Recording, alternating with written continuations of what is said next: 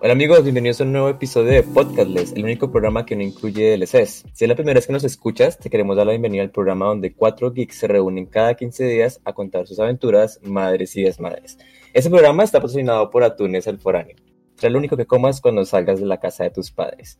Y hablando de eso, el episodio de hoy es la continuación de nuestro ombliguito. Por si no lo han escuchado, lo pueden encontrar ahora mismo.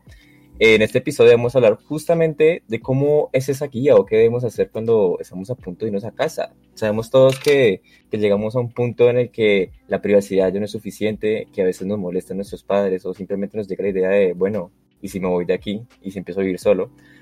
Y para ello tengo el maravilloso equipo de Podcastless y un invitado de hoy, que ¿quién es? ¿Está por ahí nuestro invitado? Hola, buenas tardes. Hola Iván, ¿cómo estás? Bienvenido a Podcastless. Bien, hola, bien, estoy bien, estoy bien. Ah, muy bien, muy bien. También en el equipo de Podcastless tenemos al siempre muy bien presentado Pablo. Pablo, ¿cómo estás? Hola Javier, ¿cómo te encuentras? Mi nombre es Pablo Dorado y como ustedes saben pueden encontrarme en mis redes sociales como arroba pandres95. Estoy aquí en la ciudad de Bogotá. Excelente. Desde Cali tenemos a Miguel. ¿Qué más, Miguel? ¿Cómo estás?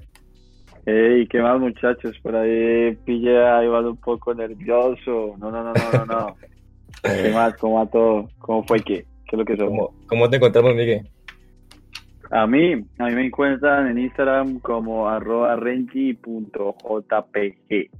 Calidoso, calidoso el username de Miguel. Y también en Bogotá tenemos a Juli. ¿Qué más, Julián? ¿Cómo estás? Hola, ¿cómo están? Recuerden que me pueden encontrar en redes sociales como arroba Julipardo Díaz. Exacto, Julipardo Díaz que siempre recomiendo tomar agüita, ¿no? Bueno, muchachos, empecemos con el episodio de hoy. ¿Qué tenemos en, en Trending Topics, en noticias? ¿Qué ha pasado? Por ahí, por ahí me, encontré, me encontré una noticia de la, de la queridísima senadora de los Verdes, Angélica Lozano. ¿Qué pasó ahí? Bueno, hoy en la lección no es dejar abierto tu micrófono. Encontramos que Angélica Lozano, que es una eh, congresista de Colombia, eh, dejó abierto el micrófono y como se escuchaba, era que ya estaba lanzando madrazos a otro senador porque él había publicado la lista de los que no habían votado o de los que habían votado negativamente un proyecto de ley para que no se tomaran los gastos de representación en estos meses de cuarentena. Aquí viene un, poquito de introducción, que son los gastos de representación y es como los senadores normalmente necesitan viajar, necesitan asesores, necesitan varias cosas. Entonces, eso, todo eso que cuesta se encuentra dentro de los gastos de representación.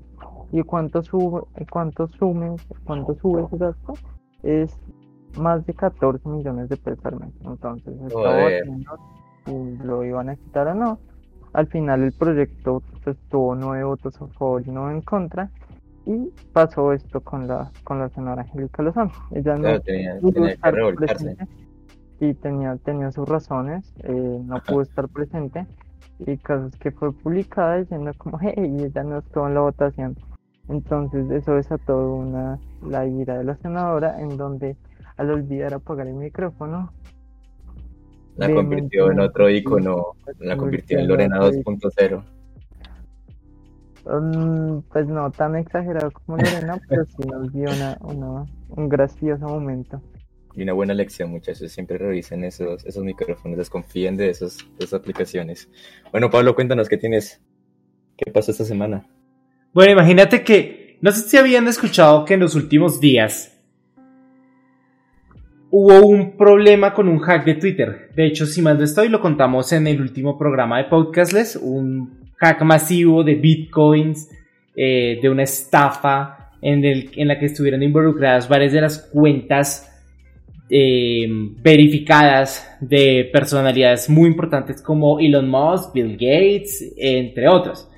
Bueno, resulta que esta semana capturan en Florida a un adolescente de tan solo 17 años llamado Graham Ivan Clark, con el cual, al cual le pusieron 30 cargos por robo porque básicamente, y como, y como si fuera poco, 17 cargos por fraude de comunicaciones, eh, uso fraudulento de información personal, eh, fraude organizado, eh, uso fraudulento de información personal, bueno, eso ya lo había dicho, y acceso a computadoras o dispositivos electrónicos, o sea, hacker, hacking. Claro. Básicamente, entonces sí, descubrieron que es una de las personas que está involucradas en el más reciente hackeo a Twitter. Pero talentoso, ¿no? 17 años y formó semejante, semejante, ya tú sabes la palabra que sigue, ¿no? terrible, terrible. Bueno, mm, ¿cuántos años dura? ¿Cuántos años? ¿Cuántos años podría enfrentar este muchacho en la cárcel? Este joven podría estar enfrentando probablemente, no, lo más probable es que termine enfrentando unos 15 años, 10 por lo menos, con buena conducta. De hecho, esto, es- esto no es algo nuevo. En Estados Unidos están muy acostumbrados a tener juicios demasiado fuertes contra los hackers que se dedican a cometer actividades maliciosas.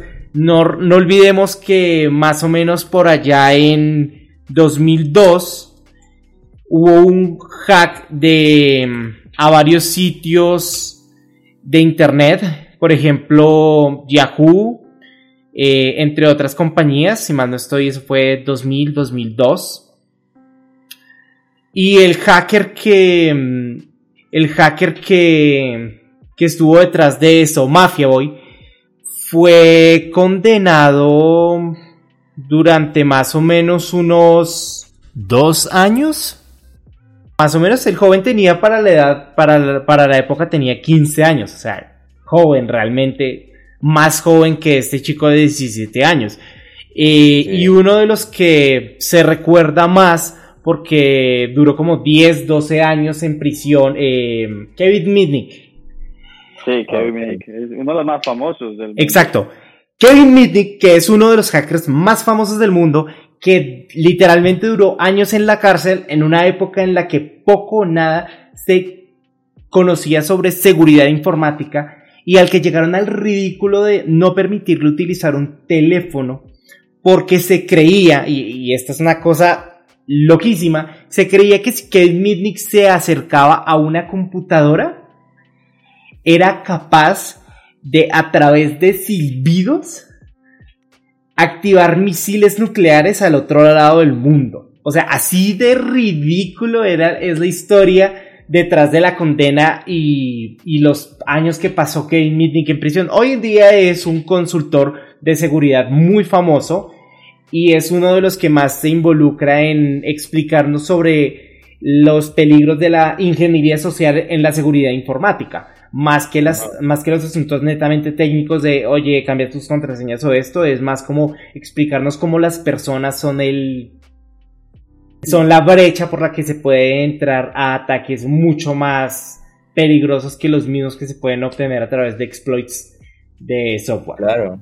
Pero nuestro compañero, bueno, nuestro amigo Kevin se volvió celebridad a comparación de la nueva víctima de 17 años que posiblemente salga de, de la cárcel y no lo contraten en ningún lado. No creo. De hecho, lo más probable es que lo contraten. Muchos de los hackers que, sí, muchos de los hackers que han hecho ese tipo de ataques, en últimas lo que hacen es que terminan trabajando en alguna compañía. O sea, por ejemplo, eh, Josh Hotz, si mal no estoy, así se llama, eh, que fue la primera persona en hacer el jailbreak, Jailbreak. a un iPhone. Estuvo hasta hace un par de años trabajando en lo que sería la competencia de Tesla, en un carro autónomo. Entonces, realmente el futuro que tienen, o sea, para no irnos más lejos, un hacker eh, ucraniano trabaja en la compañía en la que yo trabajo, Caster, y es el jefe de infraestructura de la compañía. Entonces, es como que realmente Claro, no claro. es como que los hackers sean capturados y ya no vayan a tener ningún futuro, Pero- todo lo contrario. Pero nuestros oyentes tampoco es que lo tomen de ejemplo y, y ahora se vayan en esas, ¿no? No, No, no, no, no, no, no, o sea, si quieren irse por, un- si quieren irse por una senda eh, en una carrera de seguridad informática, eh, consulten, aprendan, aprendan qué es ethical hacking y cómo seguir lineamientos éticos para poder hacer hacking. Pero bueno, eso- Miguel. Sí, señor. Cuéntanos qué ha pasado con TikTok. Hey, bueno, ¿se acuerdan que yo les digo que no puede haber ningún capítulo de Podcastless sin hablar de Trump? Bueno, tengo que traer las noticias de Trump en este momento. Y Trump ha vuelto a hacer noticia, esta vez por decir que va a bañar TikTok ya ahora sí definitivamente. Dice que TikTok es un peligro para la seguridad nacional del país, ya que todos los datos de los estadounidenses, de los americanos, van a estar en servidores chinos. Entonces dice que va a hacerlo hasta imposible para bañar a TikTok de Estados Unidos. Lo, lo, lo chistoso aquí es que TikTok, como buen, buena empresa eh, nueva y china, eh, acaba de descifrar una forma en la que no va a poder ser posible este baneo, por así decirlo, completamente, ya que acaba de comprar aproximadamente 800 millones de dólares en servicios de Google Cloud. Entonces ahorita todos sus datos van a estar en Google Cloud. Es decir, que si a Trump se le da por investigar a, a TikTok, tiene que investigar a Google, tiene que investigar una empresa americana por un delito que dice que es de una empresa china. Entonces, creo que le salió el tiro por la culata a Trump. Vamos a ver si al final termina de siendo cierto esta, este baneo a TikTok. Eh, pues ustedes saben que yo soy alguien que uso TikTok muy frecuentemente, entonces no, no me conviene, ojalá no pase, pero eso es lo que está sucediendo. Pues digamos que llegaste a, a banear TikTok, pues está esto de usar un VPN y bueno, y hacerse pasar que estás en otra parte y ya. Pero pues eh, no es algo tan común de que una persona común y corriente lo haga, ¿sabes? Entonces, por ahí China sacó el tiro por la culata y la logró. No sé qué opinan ustedes. 800 millones de dólares en Google Cloud Services. Parcialmente. Hay una última actualización de esa noticia y es que, em, y justamente siguiendo los hearings que hubo en el Congreso de Estados Unidos a varios CEOs de compañías de redes sociales y de monopolios en una gran cruzada de Congreso contra la competencia desleal en Estados Unidos. Eh, una última actualización es que ahora TikTok tiene que separarse de su de su casa matriz, ByteDance. Y es que básicamente es eso, o sea, TikTok para seguir funcionando en Estados Unidos ahora tiene que funcionar como una empresa completamente independiente, separada de la empresa china y obviamente separada de los intereses chinos. Entonces, la, guerra aún no ha terminado. Con este último cambio que se hizo, es más probable que eh, esté del lado de Estados Unidos y probablemente positivamente del lado de cualquier parte del mundo. O sea, yo no quiero que mis datos me los roben los chinos, aunque ya descubrí que probablemente ya me los han robado. Grinder. Eh, pero pues, o sea, ya no quiero que me roben más datos los chinos, maldita sea. A ver, pero, pero ¿qué tiene de malo China que no tenga de malo también Estados Unidos? Que es ¿Cuál es la diferencia que te lo roben una empresa? una empresa... Pues es que te los roba. A mí que me lo robe algo de Estados Unidos, ¿ok? Lo que pasa es que, lo que pasa es, lo que pasa es que el que te los robe una empresa de Estados Unidos implica que te los robe una empresa que tiene, que probablemente tenga intereses corporativos bastante oscuros. pero pues ya estamos acostumbrados a ese tipo de cosas. Estás diciendo que Estados Unidos tiene los datos porque quiere hacer campañas presidenciales. No, a ver, eh, tiene todos esos pues eh, quieren venderte mucha plata, quieren venderte muchas cosas. Pablo, y es que Pablo quiere que sus datos no los tenga China por miedo a que alguna vez iba a visitar el país, no sea que lo apresen. No tengo, no tengo ganas de visitar China. No tengo ganas de visitar China. Pero es que, pero es que también es una cuestión, también es una cuestión de poder y contrapoder. O sea, yo sé que mis datos no, va a estar, no van a estar 100% seguros. Yo sé que las políticas de privacidad de la información van a ser, eh, van a darle el control a las compañías hasta el punto donde yo se las quiera dar. La legislación europea, por ejemplo, permite ese tipo de cosas. Pero en muchos países que se pueden decir democráticos de cierto modo, las legislaciones de uso de datos van hacia ese lado, hacia ser mucho más proteccionistas de los usuarios. En China no se confía, no se puede confiar en un gobierno autoritario que antes lo que hace es censurar y promover y promover la opinión de un gobierno central en contra de oprimir mayorías. digo, en contra de oprimir minorías. Entonces es como que, o sea, Ah, pues no, no sé, no me convence ese, ese yo, sí, sí, dejemos que, bueno, pero yo tengo aquí una cosa, yo, si yo tengo que escoger un país en el que quiero que estén mis datos, like leak, mis datos, escogería Bolivia o Guayana Francesa, papi. O sea, es un todo el mundo, papi. ¿Qué van a hacer en Bolivia? A ver, ¿qué te van a vender en Bolivia, weón? Ah, no, en Bolivia. En, Bolivia hay muchos más, más, más data breaches que de los que uno cree. Recuerda que recientemente, no es Bolivia, pero recientemente a Ecuador le robaron una base de datos con toda la información de sus ciudadanos. No, si yo quisiera, si yo quisiera, si yo pudiera escoger un país donde tuvieran almacenada toda mi información personal, que fuera probablemente Irlanda. Al menos la, GD, la GDPR es, la GDPR es una legislación. Aquí al Twitter de Podcast Bueno, en otras noticias. ¿Dónde quisieras tener tus datos? Si ustedes pudieran, si ustedes pudieran escoger a qué país vender sus datos personales, ¿a qué país escogerían? Coméntenos en arroba podcastless en Twitter. Sí, señor. Bueno, creo que ya, ya tenemos suficientes noticias para esta semana. Una buena introducción. Vámonos a un pequeño break. Ya regresamos.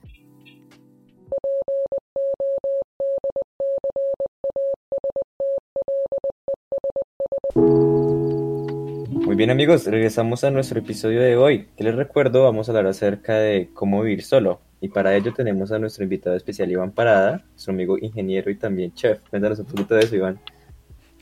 Em, pues bueno, vivir solo es una experiencia muy genial, em, pero bastante desafiante.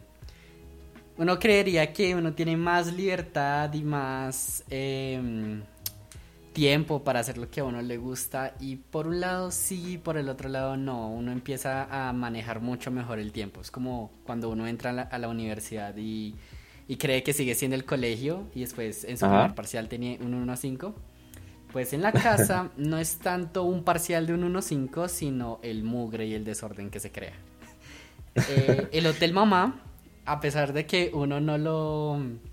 A pesar de que uno también mantenga ese hotel, eh, realmente el lavado de losa, el lavado de ropa, el lavado de la casa es un trabajo muy poco valorado y que nosotros cuando estamos viviendo con nuestros padres eh, no nos damos mucha cuenta de eso porque nosotros ayudamos más no realizamos todo el aseo.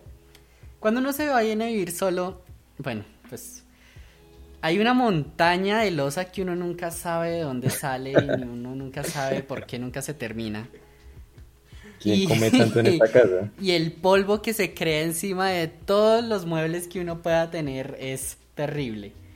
Pero eh, a cambio de esas, eh, de esas pequeñas dificultades, pues sí puedo decir que uno gana la libertad de ya no tener a alguien que le diga a uno qué debe hacer, eh, técnicamente. O poder invitar a las personas que uno quiera o llegar a la casa a la, a la hora que uno quiera. Esas sí son libertades bastante sencillas. Pero para irse a vivir solo, pues antes de, de, todo eso, eh, uno necesita mirar la parte económica. En la parte económica es más pensar el qué tipo de arriendo, si es que uno va a ir a vivir en arriendo, es el que uno quiere tener. Si uno, por ejemplo, quisiera vivir, ejemplo, en una zona alta de acá de Bogotá, eh, pues esa zona obviamente es muy cara. Sin embargo, pues sí es mucho más cómoda. Eh, pero asimismo, como es cara, pues los servicios también van a llegar a caros y eventualmente también se tiene que pensar en el dinero que va a ir para uno, no solamente para la casa, y el, y el dinero que uno que tiene que eh, gastar en, en comida. Claro, claro, o sea, hay que tener todo, todo un proyecto y todo un plan listo para ello, ¿no? Y me encanta, me encanta lo que mencionas porque dices... Es todo un plan, es uno de los planes más importantes de la vida de uno. Exacto, me encanta porque dices como, no es como uno pensaría, y eso uno como uno pensaría nos deja esa, esa idea de, de muchachos, ¿alguna vez han pensado cómo iba a ser vivir solos y luego se enfrentan a la realidad? ¿Tienen alguna experiencia con respecto a eso? Pues por mi lado yo dije como, oh sí, puedo invitar a la gente que yo quiero en la casa que yo quiero y todo eso. Y después me vengo a enterar de que la casa tiene que mantener, mantenerse limpia para que sea presentable. Eh, o si no, pues se siente una sensación muy fea.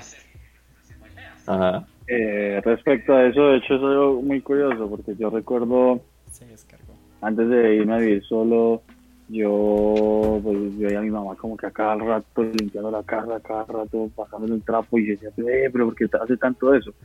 Mi mamá hace como, no sé, como hace aproximadamente un año y medio, dos años, fue a mi apartamento en Bogotá y ella me vio y dijo, usted está comportándose como lo que usted decía que no le gustaba. Y exactamente me volví mi mamá, literal. Yo era cualquier reguerito que había en el piso, yo era con con el, con el, con la escoba, barriendo. Entonces yo creo que vivir solo es una experiencia que también te enseña un poco a, a escuchar y a comprender lo que tus papás te decían.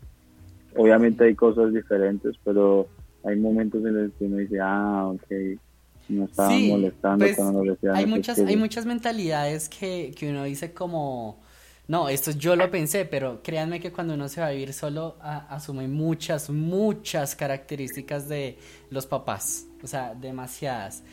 En mi caso, levantarse temprano a hacer aseo y molestar porque las demás personas se levanten a que hagan aseo también. Muy característico de mi mamá y pues ahora también mío. y, y, mantener el cuarto de uno muy organizado. Eso sí fue, también mi mamá me obligaba a tenerlo siempre organizado y ahora sí veo que es un, un, una característica que ya está en mi personalidad inconscientemente. Claro, la transformación es tremenda y, no es lo mismo pensar que vivir esa realidad, ¿no? Por ejemplo, Juli, Juli, ¿tú tienes planeado vivir solo o ya estás en ese proceso o cómo vas con eso? Julia, Jurder. Sí, sí, tenía muteado el micrófono y estaba hablando solo. Cuéntanos. A ver, definitivamente esa es una, de las cosas que, yo creo. Y es que eventualmente en el proyecto de vida que tienen las personas, como los humanos, hay algún punto en el que sí o sí aparece el irse a vivir solo. Como porque, porque pues de todas maneras es que es que vivir es que es que tiene hay, hay varias formas de verlo. Primero porque vivir solo implica como que uno suma mucha responsabilidad entonces el vivir solo implica cosas del estilo como no sé ya no vives con tus papás entonces ya no te despiertan para para que para que comas el desayuno, sino ya es como te tienes que levantar, ir a buscar cosas para el desayuno, sino comprarlo. Entonces, ese tipo de cosas. Claro, y correr con la de que tengas el mercado al día para poder hacer el desayuno. Sí, el mercado al día y, y incluso es una de las cosas que yo creo que pasan mucho y es que los primeros meses de irse a vivir solo, pues el mercado va a ser un poco diferente Claro, esa experiencia. va a ser, sí, claro. Por ejemplo, por ejemplo, por ejemplo, una de las cosas es como que, que pues bueno, yo, yo hace poquito pues me, mandaron a ir por el mercado. Entonces me dijeron como no traiga esta serie de verduras. Y tenía un grave, gran problema y era que no podía diferenciar bien cuál era una verdura de la otra. Digamos, no sé si les ha pasado, pero... Total. Pero, no, a mí no, gracias al cielo. soy capaz de distinguir por ejemplo, entre perejil y cilantro. Por ejemplo, con las espinacas y las acelgas, mm. que son súper parecidos, que viene como el ramo completo. Ok, podemos concluir entonces que, que pues, pues, es algo por lo que todos vamos a pasar y es inevitable. Sí, es, es, es, es inevitable y, y, pues bueno, de alguna manera es como, es como parte de aprender y crecer.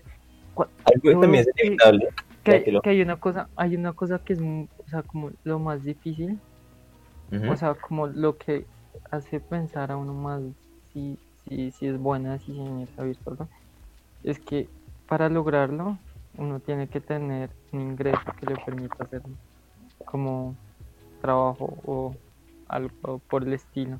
Claro, te tienes que sostener de alguna manera. Entonces, entonces una de las... Sí, claro. Pues si ya no estás en casa, pues es probable que nadie te mantenga y que te estés manteniendo tú. Claro, algo que también es inevitable, que en muchas ocasiones es lo que impide que las personas se vayan o lo piensen bastante, es el hecho de, decirle adiós a mamá, ¿no? De despedirnos de, de nuestro núcleo familiar con el que pasamos más o menos 18 o 20 años y ya es hora de decirles, bueno, voy, tal vez, tal vez en la misma ciudad, ¿no? Pero en otras ocasiones es una ciudad bastante lejos, tal vez costera o tal vez fuera del país y no sabemos entonces cómo, cómo decirles a nuestros padres, eh, pero creo que como que ya es hora. Aunque a veces los padres mismos nos dicen eso, ¿no? Creo yo que es más difícil para los padres decirnos a nosotros a Dios que nosotros a ellos.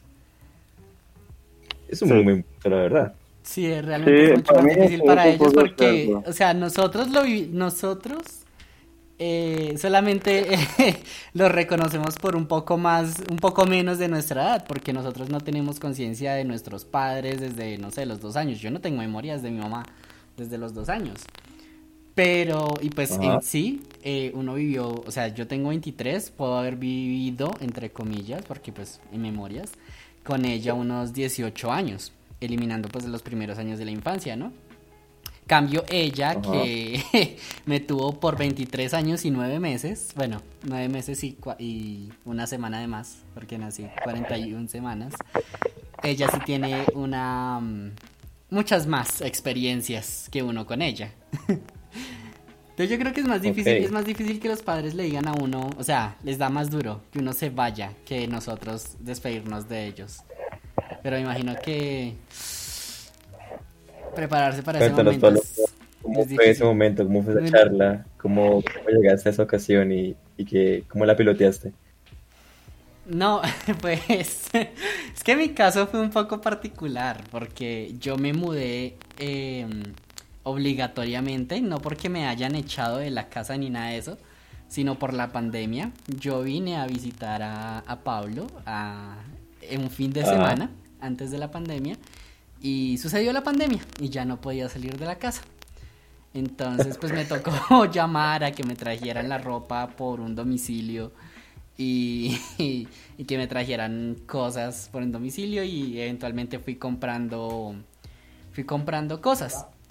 Igualmente yo ya no vivía con mi mamá, yo vivía con mis abuelas, con mis abuelos, pero a ellos sí les dio muy duro. A ellos sí les dio muy duro de que yo me haya ido, de que si estoy bien. Siempre, todos los días están llamando que si, si estoy bien, que si ya he comido, que cómo me encuentro. Y a ellos se les entiendo. Mi mamá sí está un poco más normal, como feliz de que ya me haya mudado de donde mis, mis abuelos. Pero claro, mis abuelitos sí les dio bastante duro. Y después de la pandemia, después de la pandemia, ¿que vuelves o te quedas? No, ya, yo creo que me quedo con acá en la casa. Ya hemos tenido, ya tenemos como dinámicas de, de, convivencia y todo eso. Lo único, lo único difícil es que, uy, eso sí se lo, se lo recomiendo a todas las personas que lo tengan muy en cuenta. Cuando se vayan a vivir solos, o sea, totalmente solos, eh, tengan muy en presente el problema que significa estar tan conectados a la tecnología. Porque estar tan conectados que tener el Netflix, el Facebook, el celular, el computador, los videojuegos, créanme que eso crea que el tiempo que uno le dedique a la casa se disminuya muchísimo y pues la casa empieza a tomar muy, muy mal aspecto. Entonces se llena de polvo, se llena de mugre, se llena de insectos y en una casa decente no es agradable ver eso. Claro, claro, entendemos completamente. Pues, yo, ah, la forma como yo me despedí, por así decirlo, fue un poco particular porque yo fui a un evento de Colombia 2.0, cuando en esa época de Colombia 2.0, y me enamoré de Bogotá y ahí fue cuando llamé a mi mamá y le dije, no, ya me quedo aquí. Literal también. y pues, así fue. No quisiera salir de, Cali. No me dejen de, como que sáquenme de la universidad, no sé, yo no voy a ir a la universidad y ya no fue tan difícil, porque en cierta parte, yo creo que yo me crié, siempre tenía los comentarios de mi mamá diciendo, cuando cumpla 18 usted verá, cuando cumpla 18, ¿sabes? Como esos comentarios que todas las mamás hacen de que después de que usted cumpla 18, usted tal. Entonces cuando cumplí 18 ahí fue que pues dije, bueno, ya son los 18, entonces ya tengo que irme. Entonces fue muy normal en ese. Claro, claro. Pero se supone que por lo general la gente hace como un proceso de búsqueda en plan, no voy a tener un apartamento, necesito tanta cosa, tiene que ser en tal lugar, tiene que ser en aquello. Miguel Caso no hizo eso, Miguel una vez llegó te dijo acá me quedo y aquí consigo sea como sea. Pero pues curiosamente esa aventura de buscar apartamento es tediosa para algunas personas. Aunque ahora mismo hay muchas plataformas que nos facilitan ese, ese aspecto y aún así sigue siendo una tarea bastante frustrante. Por ejemplo, Pablo, ¿cómo lo hiciste tú? ¿Cómo planeaste en qué lugar vivir y, y cómo fue ese proceso? Raro. A ver, eh, no he hablado mucho, entonces voy a contar más o menos mi historia como desde abajo. Yo llegué a vivir con mis tíos a la edad de 16 años. O sea, yo viví 16 ah. años en Ibagué junto con mis padres. Eh, fui al mismo colegio también que Javier, toda la cuestión. Me gradué y automáticamente fue como que, ok, yo no me quiero quedar estudiando en Ibagué, porque las únicas opciones que tenía eran literal la Universidad del Tolima o la Universidad de Ibagué, y ninguna de las dos me agradaba mucho. No, no es por nada, Javier, eh, la Universidad de Ibagué es súper chévere, pero pues yo quería entrar en la Nacional. No entré a la Nacional, terminé entrando a la Universidad Distrital, pero de todos modos me terminé viviendo a vivir aquí a Bogotá. No directamente a Bogotá me fui a vivir a Mosquera, que es un pueblo que queda más o menos a unos 10 minutos de Bogotá, eh, en pandemia, porque en tiempo normal se demora como una hora yendo y otra hora viniendo. Eh, y entonces eh, viví con ellos dos años. Los primeros dos años que estuve aquí en la universidad, estuve viviendo con ellos, estuve durante bastante tiempito fue, una, fue, fue esa rutina. Yo antes no tenía la rutina de organizar mi cuarto.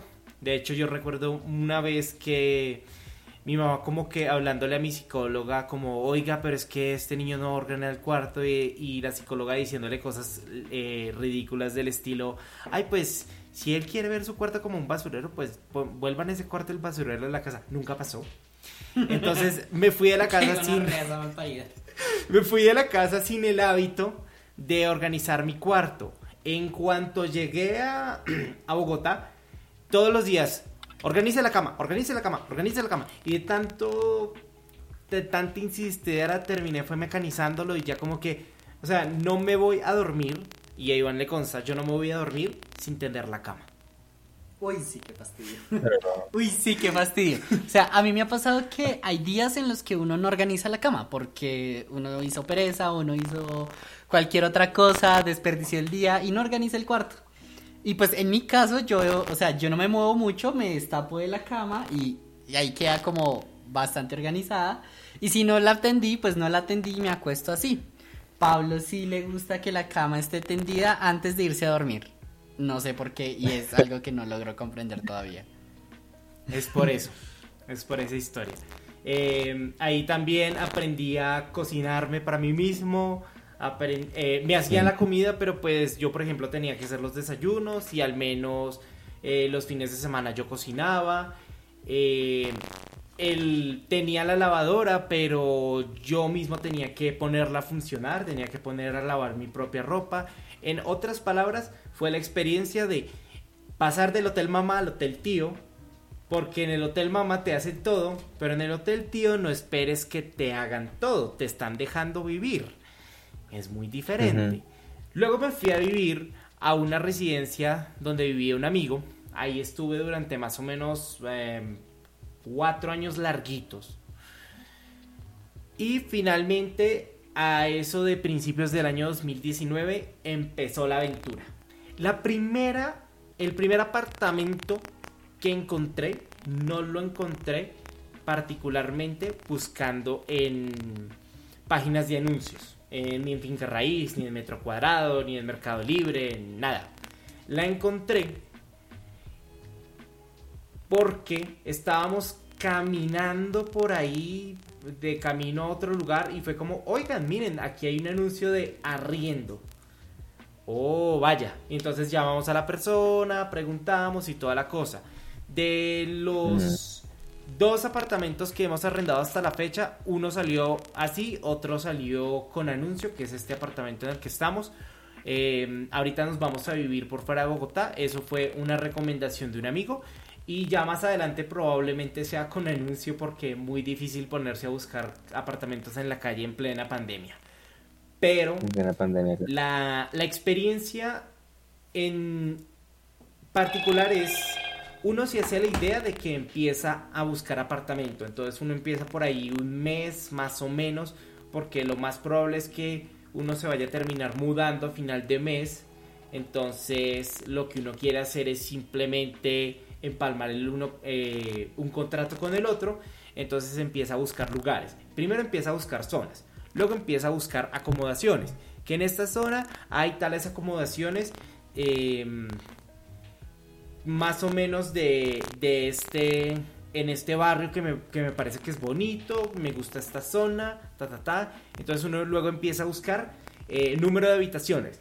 En ese momento nos fuimos, ya historia para ahorita, nos fuimos con dos roomies entonces buscamos un lugar de tres habitaciones. Eh, entonces teníamos que buscar en esa zona, dentro de esa zona, todos los que hubieran con tres habitaciones. Y que luego estuvieran dentro del rango de precios que estábamos buscando, que en ese momento estaba más o menos como por el millón, millón quinientos. Y de ahí, ahí si uno ya se pone a ver fotos. Yo lo primero que veo es que tenga una cocina decente que tenga buenos espacios y que las habitaciones sean chéveres y que pues por último tenga buenos baños.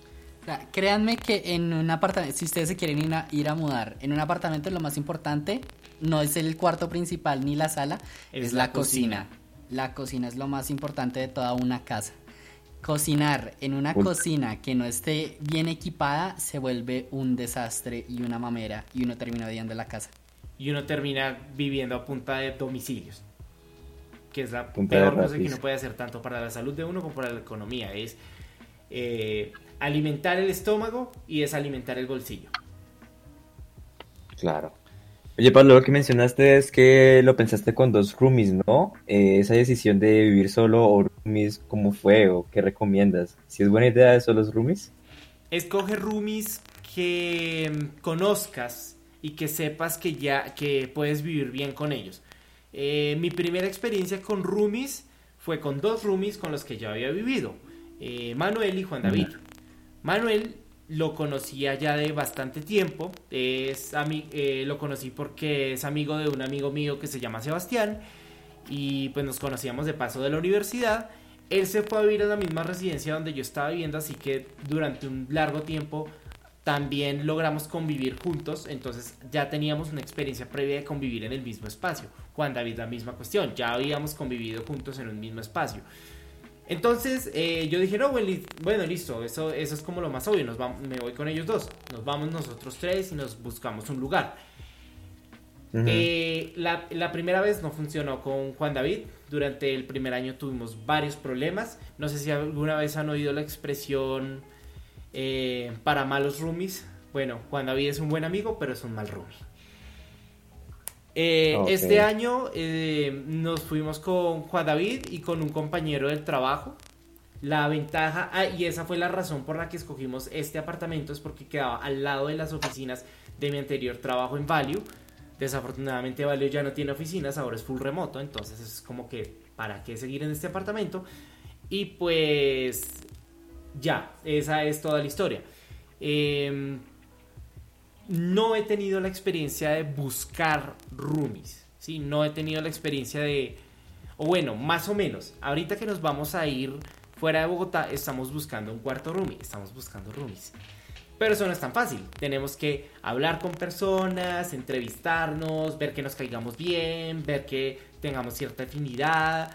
Eh, Consejos que yo les daría para manejar la convivencia, establezcan horarios y cúmplanlos. Sobre todo, em, Una de las últimas experiencias que tuvimos no fue tan positiva realmente.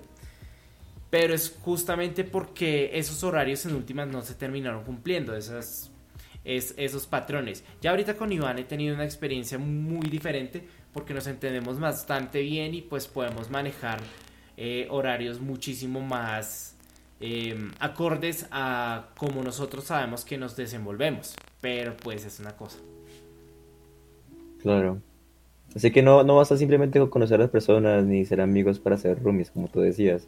Porque el hecho de ser roomie cambia mucho, mucho la perspectiva. Así que toca ser bastante claros y sobre todo cumplir los horarios, como dice Pablo. Y bastante preciso con quién se debe escoger, sí. Realmente son como esos amigos que uno tiene para parchar, pero que para estudiar no son lo mejor. Es lo mismo con un roomie. O sea, un amigo que sea chimba para parchar, pero para convivencia no es nada bueno. Eso ha pasado y pasa. Y es muy probable que sea tu mejor amigo del alma, pero que la relación como roomies pueda arruinar la amistad. Entonces también hay que tener muchísimo cuidado con eso. No ha pasado, no me ha pasado, pero es muy es algo que se tiene que tener muy en cuenta. Listo. Entonces ya tenemos cómo despedirnos, tenemos la búsqueda de apartamento y ahora vivir solos y roomies. Queda algo muy importante que es cocinar. Miguel, ¿cómo te fue con eso? ¿Cómo fue esa experiencia de empezar a hacer tus, tus platicos personales? Pues uh, cuando vivía en Chile, la verdad, dejé de, dejé de comer carne. Trataba de cocinar cada rato, eh, muy vegetariano. Pues hacer mucho soya. Después me di cuenta que la carne de soya no era tan buena y volví como a tratar de balancear un poco. Eh, cuando vivía, hace poco que estoy viviendo en Bogotá, no cocinaba. Tuve ese, cogí el mal vicio. Tenía una muy buena cocina, Pablo conoció y Iván conoció mi apartamento, pero no sé, no, no cocinaba. Lo único que hacía era pedir a domicilio o salía al restaurante que había abajo en el apartamento. De vez en cuando recordaba, recuerdo que cocinabas con tu novia de ese entonces. La novia actual todavía, ¿no? no, no, eh, eh Declaraciones Paula. No. ¿Cómo es que se llamaba ella? Paula. No. Cecilia. Con Cecil. ah, Cecil. Con que, sí. No, pero después vino Paula. Sí, claro. Sí. ¿Y cómo te fue en Alemania? En Alemania cocinamos bastante, con Paula cocinamos bastante, con Paula sí hacíamos muchas cosas, pero ella, la verdad, yo soy muy malo para, para cocinar. Ella era más la persona como que la que se, la que se dedicaba a cocinar y yo me dedicaba como a arreglar la casa porque yo soy un poco como psicorrigio, como un poco con a veces con las cosas de la casa. Pero los roles. Pero sigues ah, haciendo honor a tu nombre del italiano, ¿no? Que te encanta la pasta, te encanta el espagueti. Sí, sí, sí, por ahí me enseñó la buena pasta del Pablo. bueno, para alguien que, por ejemplo, cero experiencia en la cocina, ¿qué recomendarían? Uno empezaría por lo general, ¿no? Lo básico es... Arroz, papa y carne. Pues bueno, para, para no morir en el intento, para no morir, realmente sí, que aprendan a hacer arroz. O sea, el arroz súper fácil de hacer, súper económico y súper rico y muy nutritivo. Y chingo. Eh, a comprar pollo y a cocinar pollo. Eh, eh, pechugas a la plancha, cosas así. Arroz con pollo. Como el meme que hay, ¿no? Como el meme que como el meme de la chica con el pollo que es pollo, pollo, pollo, nunca les tocó. Eso fue tipo. Sí, sí. ¿Qué? Muy bien. Y ves que otra recomendación les, diría para aprender a cocinar. Vean, aprender a cocinar no, no son recetas, nunca son recetas. Aprender a cocinar es aprender a manejar técnicas y tiempos. Y tipos de cocción. Técnicas. O sea, uno no, ustedes podrían seguir la receta, al paso y les queda mal, es porque ustedes no siguieron las técnicas de la receta. Como por ejemplo acá Pablo se le, se le dificultaba eh, cocinar en, en los primeros inicios de nuestra relación porque él seguía la receta, pero él no seguía técnicas y él no pensaba en la cocina con las técnicas que se debía cocinar. Por ejemplo, em, ¿qué ejemplo se te ocurre a ti, amor? Al menos sé hacer un huevo. Sabías hacer un huevo, sí. Pero digamos, ¿qué otra cosa? Porque tú tenías muchos problemas durante la cocina. Claro, porque tú, a ti se te dificultaban mucho las técnicas. Que aprendan técnicas, técnicas de cocina, más que recetas. Y claro, la, cuestión de las técnicas ya es cuestión de práctica y, hacerle solo, intentarlo desde cero. Dime. la cuestión de las técnicas es, es, mucha práctica y cero recetas, como nos dice Iván. Sí, de hecho hay un libro, hay un libro muy viejito que se llama El Laraus Gastronomique, que es básicamente un Laraus, un diccionario que te menciona tanto de ingredientes como de técnicas de cocina y, tipo, y, tiempos de cocción. Se lo pueden conseguir en forma pirata en internet o lo pueden comprar. Eh, a mí me gustaría comprarlo. Pero es muy bueno para iniciar. Laraus Gastronomique. Listo, ahí tenemos una excelente recomendación para empezar a cocinar. aquellos dummies que, que no saben hacer un chocolate. Muy bien. Y ahora, la cuestión. Presupuesto, dinero, todo es gastos, todo es tuyo, todo lo que compres para ti, pero asimismo te, te ves inundado en esos microgastos, en esas tentaciones de debería comprarme este paquete de brownies en vez de este paquete de papas y así. ¿Cómo fue esa situación? ¿Cómo empezaron a gestionar sus finanzas para empezar a vivir solos? Todo empieza por los antiguos años del 2014, en los que tenía un Oxxo al lado de la casa. La tentación. Obviamente, las tentaciones. Todos los días podíamos pasarnos la, toda la noche en el Oxxo si queríamos, comiendo garguerías, tomando café, hablando de pendejadas, de la vida. Entonces, obviamente, uno aprende a empezar a gastar y gastar y gastar y gastar en, eh, en comida. Pero no, eh, creo que lo más importante de los gastos a la hora de irse a vivir uno solo más allá de, de esos pequeños snacks que uno va comiendo durante el día, eso tiene que ver mucho con la alimentación, ya cuando uno quiere crear un plan de alimentación, puede crear, por ejemplo, hacer em, horarios específicos y alimentos específicos. Yo, por ejemplo, reemplacé mucho de los snacks por frutos secos. Y yo tengo mi stash de frutos secos y no dejo que se me acabe. O sea, cuando yo sé que se me van a acabar los frutos secos, compro más. Compro nueces, compro marañones, compro eh, pistacho, de lo que sea, con tal de estar comiendo frutos secos para evitar justamente comer. Eso es una de las cosas que me ha ayudado en gran medida a manejar mi adicción por el azúcar porque en esos tiempos que tenía un oxo al lado pues literalmente la adicción por el azúcar era real. Eh, chocorramos eh, doritos em, leche condensada y la clásica es, es que me lo merezco, ¿no? He trabajado muy difícil, ¿por qué no comprarme esta Mountain Dew y estos Doritos para pasar la noche, ¿no? No, gracias por recordármelo. Sí, es como que, oh, ya es de noche, es hora de trabajar. Ah, yo creo que voy a trabajar como hasta las 3 de la madrugada, entonces voy a ir por un snack para tomarme por ahí a medianoche. Eh, y me lo comía apenas llegaba. Sí, estás grabando.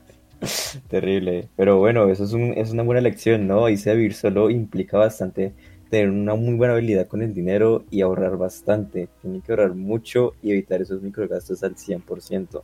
¿Ahorrar por qué? Porque tienes que separar dinero también para tu arriendo, tienes que separar para tu ropa, tus necesidades, tu transporte. Está el tema de la comida, está el tema del ocio y te queda una parte que sí o sí no puedes gastar en cualquier cosa, tienes que saber invertirla. Entonces ese tema de irse a vivir solo te obliga a aprender a manejar tu dinero. O si no, estás jodido. Estás endeudado, estás hasta el chingo de estar trabajando y sin conseguir nada, como que ves que no avanzas, como que ves que estás estancado. Entonces, importantísimo adoptar estas, conductas finanzas personales. Exacto. Bueno, sobre todo de ahorro. una de las cosas más importantes detrás del ahorrar tiene que ver más con la planeación de ese apartamento. Cuando uno llega a un apartamento, el apartamento está solo y uno no se lleva nada más y eso que una cama. Se lleva la cama, se lleva la ropa, yo diría que ni siquiera la cama. Conozco un amigo que estuvo por aquí hace unos cuantos programas que llegó y tenía oigan este tema de prioridades. Tenía un colchón en el que dormía. Pero antes de tener ese colchón en el que dormía, vivía en una carpa, calentaba su comida en una lata de atún y tenía un televisor de 55 pulgadas. The fuck. Sí, para, pues, no sé, para hablar de prioridades. Terrible, muchachos. Ojo, ojo con esos modelos a seguir, ¿eh? Sí, ojo con, esos, pues ojo con esos modelos a seguir. Menos mal que él se ha rehabilitado y es una persona bastante exitosa hoy en día, sitio de una gran compañía. X. Curiosas esas historias, ¿eh? Pero bueno, ya podemos ir concluyendo con cuáles son, son esos life hacks, esos tips fundamentales para nuestra audiencia que está en estos planes en plena pandemia, ¿no? Pensando como, bueno, cuando se acabe la pandemia debería irme a vivir solo. ¿Qué deberíamos recomendarle a estas personas? Depende. En este momento el plan es irse a vivir por fuera de Bogotá. Si ustedes tienen la opción y trabajan remotamente, estudian remotamente y tienen toda su vida resuelta de manera remota por lo menos por el próximo año o al menos hasta el año 2022, mi recomendación sería que busquen vida fuera de vida fuera de las grandes ciudades. ¿Por qué? Primero es más económico, segundo si está conectado con la ciudad uno siempre puede entrar. Eh, generalmente los pueblos que hay cercanos tienen una mejor oferta de servicios. Ejemplo, por ejemplo, está Em, no sé, a las afueras de Cali que puedas encontrar Palmira, probablemente. Un estilo eh, La Buitrera, por lo menos yo vivo a las afueras de Cali. Nosotros, aquí mi familia, nosotros no vivimos precisamente en la ciudad, vivimos como a 15 minutos de la ciudad y es bien. Sí, tienes un costo de vida bastante moderado. moderado em, en, en, muchas ocasiones comes mejor porque no tienes el oxo al lado, que es la tentación en Bogotá se puede vivir, no sé, por ejemplo, en Chía, Cota, en Cajicá. Eh, estamos buscando lugares. Em, a las afueras de Medellín siempre puedes encontrar eh, Envigado, siempre puedes encontrar Río Negro, esos pueblos que quedan cerca de las grandes, de las grandes urbes que te permiten mantener conectado a esa vida urbana, pero no precisamente en este momento que es el de pandemia. Ya, ya siempre puedes tener una, movilidad hacia una vida urbana, completamente urbana más adelante. Segundo, trata de buscar un lugar lo más cercano al trabajo. Es o al estudio, es de lo mejor que uno puede hacer, se ahorra más que costos, tiempos. Uno se puede estar gastando alrededor de 100 dólares mensuales en transporte por persona. Pero uno siempre se va a estar gastando